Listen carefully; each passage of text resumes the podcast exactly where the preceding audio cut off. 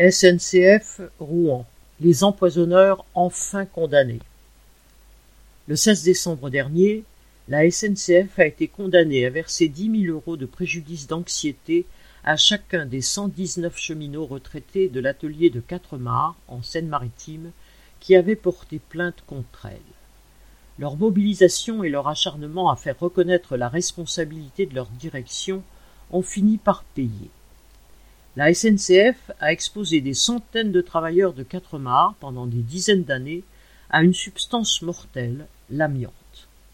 En 2016 encore, 15 tonnes de pièces amiantées sont sorties de cet établissement.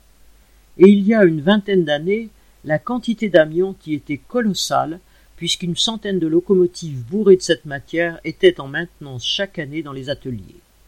Les cheminots travaillaient à l'époque sans protection individuelle ni collective.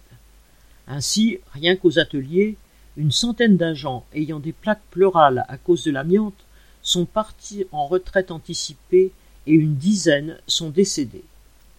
Les dirigeants de la SNCF ont gagné du temps en alléguant que celle-ci n'était pas inscrite sur la liste des entreprises ouvrant droit à l'allocation de cessation anticipée d'activité des travailleurs de l'amiante, une liste établie par des arrêtés ministériels pris sous des gouvernements de gauche.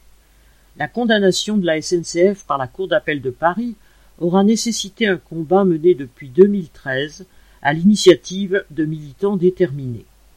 Il reste que la justice n'a toujours pas organisé le procès général de l'État et des patrons responsables du décès de près de cent mille travailleurs empoisonnés à l'amiante.